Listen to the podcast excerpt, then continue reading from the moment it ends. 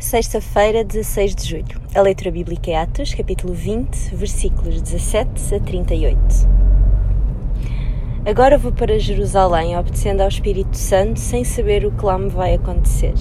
Sei apenas que o Espírito Santo me tem avisado em todas as cidades onde vou que me esperam prisões e dificuldades. Mas para mim a minha vida não tem valor. O que interessa é que eu chegue ao fim da carreira e cumpra o ministério que o Senhor Jesus me deu, de dar testemunho do Evangelho da graça de Deus. Agora chegamos a uma parte muito emocionante quando Paulo se despede dos crentes em Éfeso. O Espírito Santo tinha alertado Paulo das dificuldades que teria em Jerusalém. Por isso ele sabia que jamais teria outra oportunidade para ver as suas caras.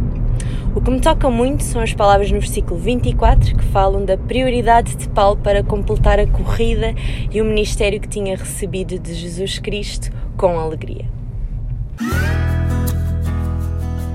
O profissional Pão do Céu é apresentado pela União Bíblica de Portugal. A União Bíblica é uma organização cristã internacional e interdenominacional que usa a Bíblia para inspirar crianças, adolescentes e famílias a conhecerem a Deus. Para mais informações, visite o nosso site em uniãobíblica.com.